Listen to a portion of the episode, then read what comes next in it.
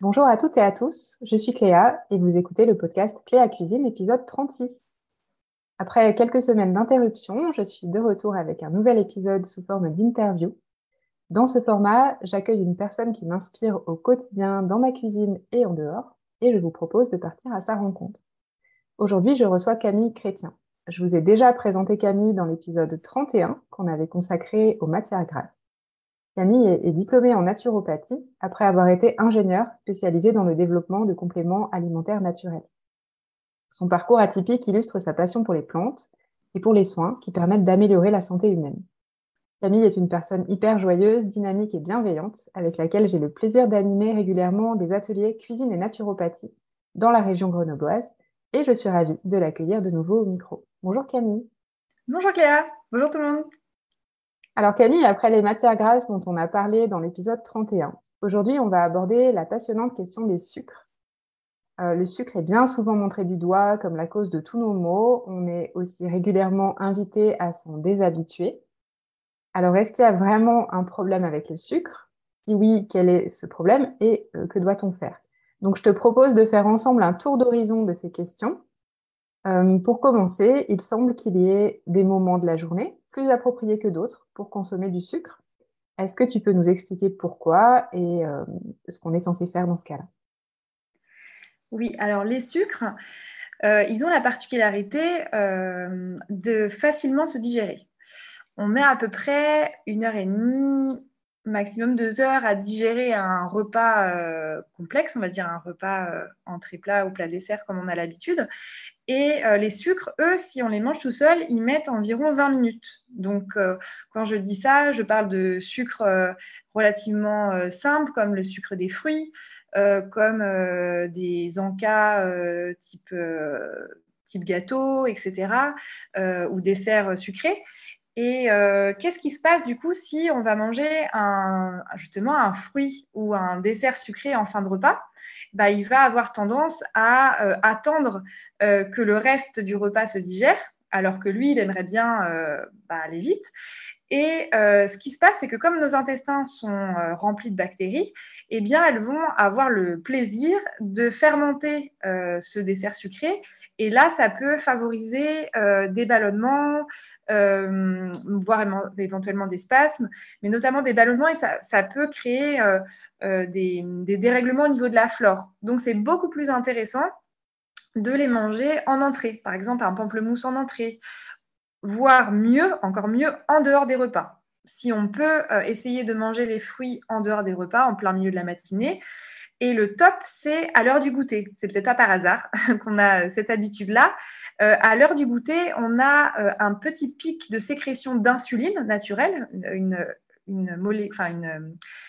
c'est une molécule en fait dont on va reparler et qui permet la digestion des sucres. Euh, et donc, à l'heure du goûter, euh, on a un petit pic de sécrétion de cette, euh, de cette petite clé, on va dire. Et donc, de manger des fruits ou tout ce qui est sucrerie à cette heure-là, eh ben, ça va demander moins d'énergie au corps, ça va se digérer beaucoup plus facilement. Et donc, c'est vraiment l'heure à laquelle je vous conseille de manger ces petits plaisirs. Ok, donc le meilleur moment, c'est l'heure du goûter. Et par contre, le concept de dessert, c'est pas une très bonne idée finalement. Le dessert en fin de repas. Hmm. Si on peut se contenter d'un entrée-plat, euh, voilà, une décrudité ou autre chose, et un plat, et éviter le dessert, et se dire que notre dessert, finalement, eh ben, c'est notre goûter. C'est vraiment au niveau digestion ce qui est, de, ce qui est le plus intéressant. Ou alors, si on a besoin, je pense par exemple au petit déjeuner, il y a des personnes qui, trouvent qu'elles ont besoin d'avoir une petite touche sucrée. C'est peut-être plutôt de commencer par cette touche sucrée, c'est ça? De commencer par cette touche sucrée, c'est toujours plus intéressant. Euh, parce que du coup, au niveau euh, bah, chronologie dans l'intestin, ils vont arriver euh, les premiers. Euh, il y a une autre chose qui est, qui est importante au niveau des sucres, c'est euh, s'ils sont mangés en même temps que d'autres, en même temps que les fibres notamment, qui vont limiter la, enfin qui vont euh, ralentir leur absorption et donc du coup ne pas faire un, un pic de, de, glycémie.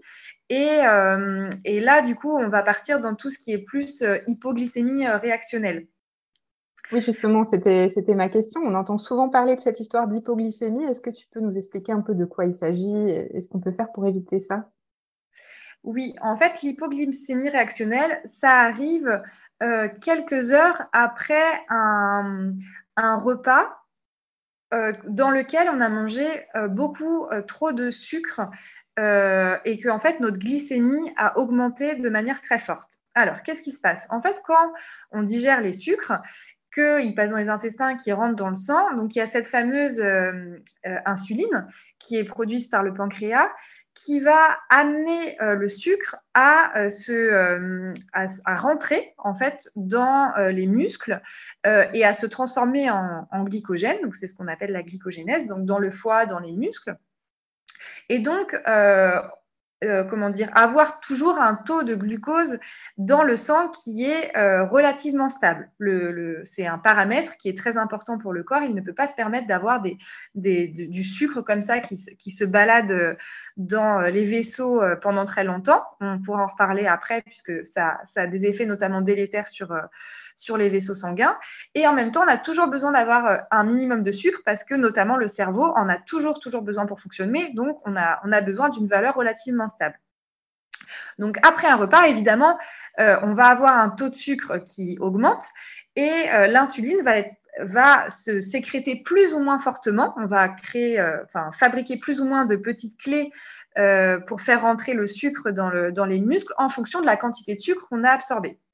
Si on absorbe des sucres qu'on dit avec un index glycémique bas, euh, ce pic de glycémie va être euh, relativement euh, raisonné, modéré, et donc du coup, on va produire un petit peu d'insuline qui va faire rentrer le, donc, le sucre dans les muscles, et puis après, l'insuline va être dégradée par le foie, va s'éliminer, donc on va, on va arrêter de mettre du sucre dans les muscles, et donc la valeur du sang va être stable.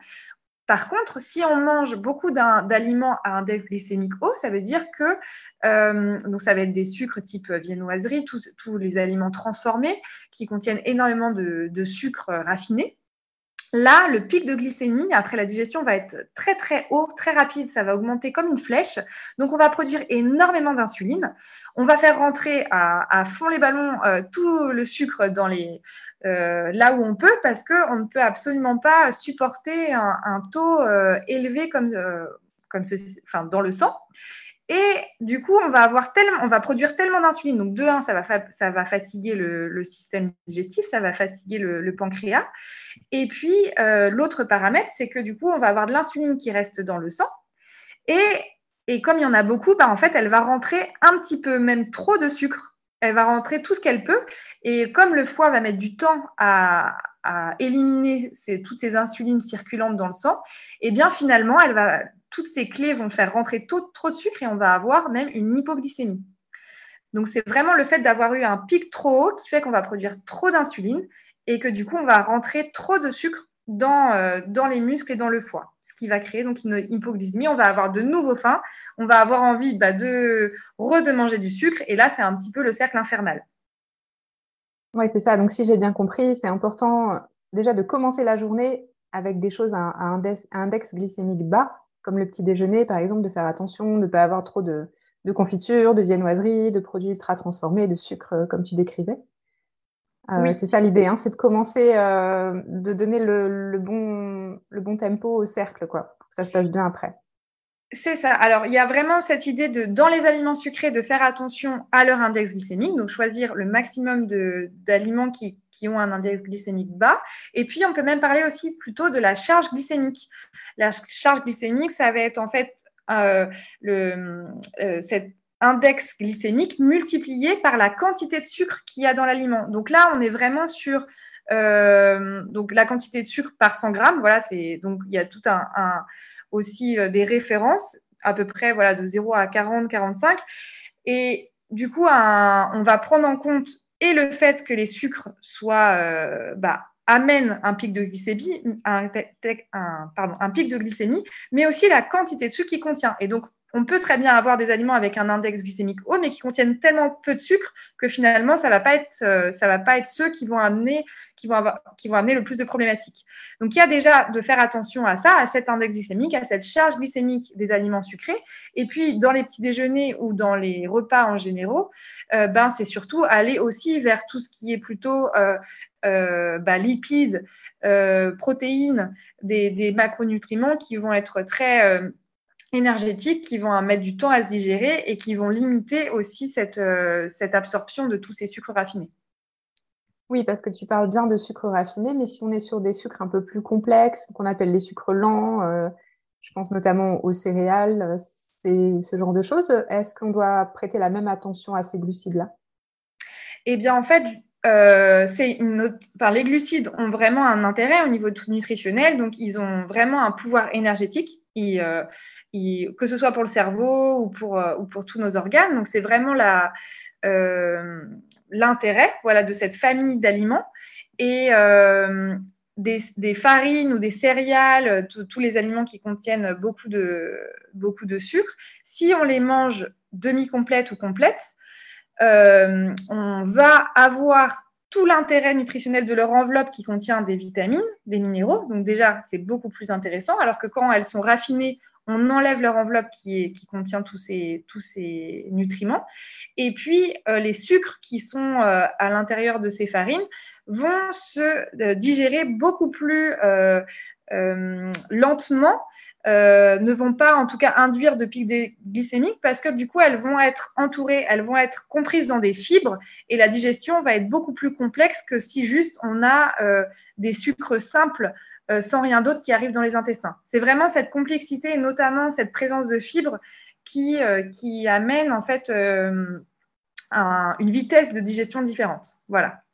Et donc, manger des céréales demi-complètes ou complètes, c'est vraiment très intéressant, que ce soit en termes de vitamines, minéraux, mais aussi de sucre dont on a besoin absolument tous les jours pour notre énergie. Oui, notre cerveau se nourrit. Euh, tu décrivais notre cerveau un peu comme une friteuse, je crois, la dernière fois qu'on en parlait. Oui, ouais, j'aime bien dire que notre cerveau, c'est vraiment euh, comme. Euh, voilà, c'est une friteuse, c'est-à-dire que lui, il mange en constamment du sucre, comme des frites. Voilà, des frites, ce n'est que énormément de sucre. Et il baigne, comme voilà l'ensemble, les, méninges, dans un, un, seau d'huile. Et cette huile, bah, elle, on a aussi besoin qu'elle soit de bonne qualité, donc on a aussi besoin de manger des, de l'huile de très bonne qualité. Euh, mais le, si on a toujours du sucre circulant, c'est vraiment euh, humainement pour euh, nourrir nos cerveaux. C'est ça le plus urgent en termes de besoins. Et ce que tu disais sur les céréales complètes et demi-complètes, est-ce que ça vaut aussi pour le sucre complet? Est-ce que c'est plus intéressant de ce fait-là de consommer du sucre complet plutôt que du sucre blanc? Ou est-ce que l'impact est le même finalement? Non, c'est exactement la même, la même réflexion. C'est vraiment euh, l'étape de raffinage qui va euh, faire qu'un aliment va, va, garder que ses sucres, euh, que son composé sucrant et va perdre tous ses autres intérêts nutritionnels. Et, encore une fois, des sucres simples comparés à des sucres entourés de fibres vont amener un pic de glycémie beaucoup plus modéré. Et c'est vraiment ce pic de glycémie qui est intéressant de, de, gérer. Il y a d'autres choses aussi qui, euh, qui sont intéressantes à savoir, c'est que le fait d'être stressé induit vraiment une, euh, en fait, une, une, augmentation aussi de la glycémie, puisque en fait, le corps, par le cortisol, demande à avoir du sucre pour gérer une situation euh, stressante qui est soit de, de fuite ou de, de, enfin, en tout cas de, de, combat ou de fuite, et que du coup, on induit euh, aussi par le stress une montée de sucre dans, notre taux euh, sanguin et que ça, c'est euh, bah, délétère pour, pour la qualité de nos vaisseaux. Et à l'inverse, faire du sport, ben, ça, va, ça va diminuer parce qu'on va, se nourrir aussi du sucre qui est, qui est circulant pour ben, se mouvoir, pour faire l'activité. Donc, quand pour, comment dire, faire du sport repose aussi notre, euh, notre système digestif, notre pancréas, parce qu'il y a moins d'insuline à, sécréter. On, va aller euh, bah, consommer cette, ce, sucre. Et, j'en profite pour dire un petit peu quelques mots sur qu'est-ce qui est délétère, en fait, finalement, de, pour, pour le corps d'avoir trop de sucre circulant, c'est que le sucre, en fait, va abîmer, en fait, les, irriter les parois des vaisseaux circulants quand ils vont être dans la circulation. Ça va créer des, toutes petites plaies et, et en fait, ils vont avoir tendance à s'agglomérer avec leurs transporteurs, à s'agglomérer dans ces petits endroits euh, euh, irrités. Et euh, donc là, je parle de, phénomènes qui se passent sur des mois, des années, mais c'est ce, qui ce qui peut expliquer qu'au bout d'un moment, on a des parois de vaisseaux irrités et ça peut même aller jusqu'à une diminution du, diamètre des vaisseaux puisque du coup, il y a des choses qui vont s'encrasser, du sucre, euh, euh, du cholestérol ou d'autres, molécules, et que du coup, on va peu même amener à avoir des problèmes d'hypertension euh, liés à cette qualité des, vaisseaux sanguins. Et comme l'insuline est produite par le pancréas, plus on va amener des pics de glycémie et donc des sécrétions d'insuline, plus le pancréas va se fatiguer, donc ça peut amener aussi à des problèmes de diabète d'insulinorésistance. Donc c'est vraiment tout, euh, le système cardiovasculaire qui est, euh, qui est en jeu en fait quand on parle de sucre derrière. Ouais, c'est super intéressant. Et puis il y a, y a, une autre idée qui revient souvent. Euh, on dit que finalement ce serait l'excès de sucre et non pas l'excès de gras qui nous ferait prendre du poids. Est-ce que, est-ce que tu confirmes? Est-ce que tu peux nous expliquer pourquoi? Eh bien, en fait, l'insuline dont on parle euh, depuis tout à l'heure, elle aide à faire rentrer donc le sucre dans euh, les organes, mais elle aide aussi en fait à transformer le sucre, euh, le sucre en excès en lipides. Parce qu'en fait, le stockage, ensuite, il y a un petit stockage de glycogène qui est une sorte de sucre complexe dans le foie notamment. Et après, la grande partie en fait du, sucre du pouvoir énergétique en fait euh, du sucre va être transformé en graisse et se stocker euh, dans, dans, les organes, dans les muscles, dans les tissus. Et à ce moment-là, quand le corps, lui, a besoin d'énergie, il va aller d'abord chercher dans les réserves de glycogène, puisque ça va être la chose la plus facile pour lui à les récupérer quand il n'y a plus de sucre circulant. Et ensuite, il ira retransformer ces graisses-là en sucre si vraiment il lui manque de l'énergie. Mais en tout cas, tout sucre en excès, euh, par l'insuline, euh, va euh, bah, compléter nos réserves graisseuses. Et donc c'est pour ça que, pour ça que le sucre fait grossir en fait, tout simplement. les huiles elles, bah, on revient là au podcast de la dernière fois, mais en fonction de la qualité, vont soit amener aussi un stockage plus conséquent, ou à l'inverse, vont nourrir les tissus, ce que le sucre ne fait pas autant. Ok, super, on a bien compris. Donc, euh, tu nous as bien expliqué la mécanique du stockage des sucres et puis les réactions euh, immédiates qui sont provoquées quand on en mange. Euh, est-ce qu'il y a d'autres conséquences à la consommation de sucre, peut-être moins, moins immédiates?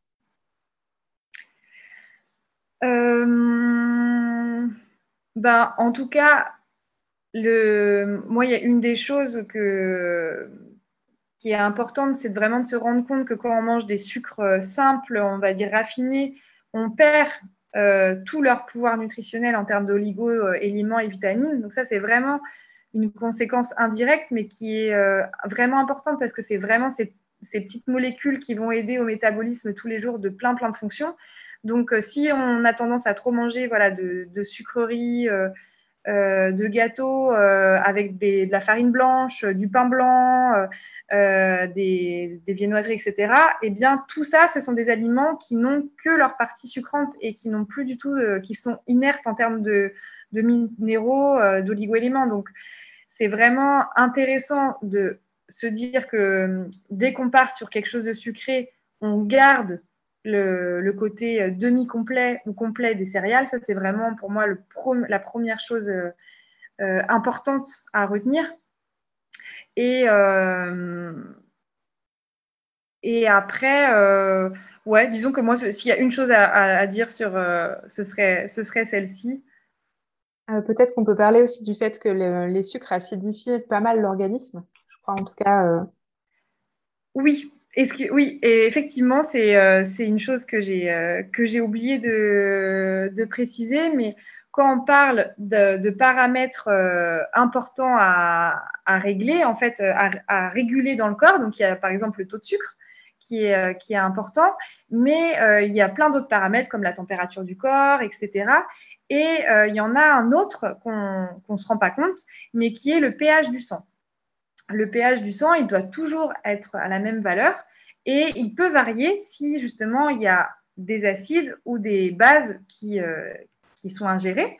Et les sources d'acides principales qu'on a sont le stress, qui produit énormément d'acides, et l'alimentation.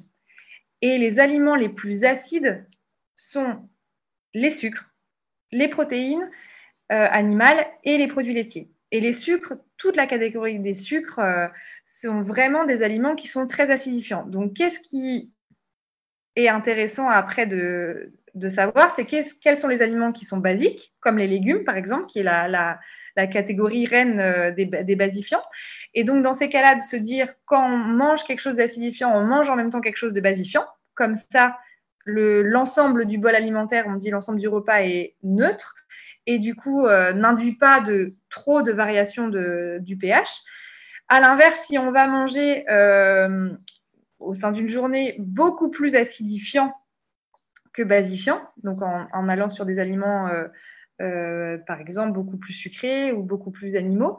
Là, le pH va être trop acide et donc le corps, qu'est-ce qu'il va faire pour, bah, pour essayer de trouver une solution Il va aller soit cacher les acides dans les tissus, donc, typiquement, il va aller, il va aller ben, faire rentrer donc, les sucres le plus possible, mais euh, dans des endroits qui ne sont pas forcément appropriés et ça va créer des irritations, ça peut créer euh, des, tendinites au bout d'un moment, par exemple, qui sont, délétères pour les tissus.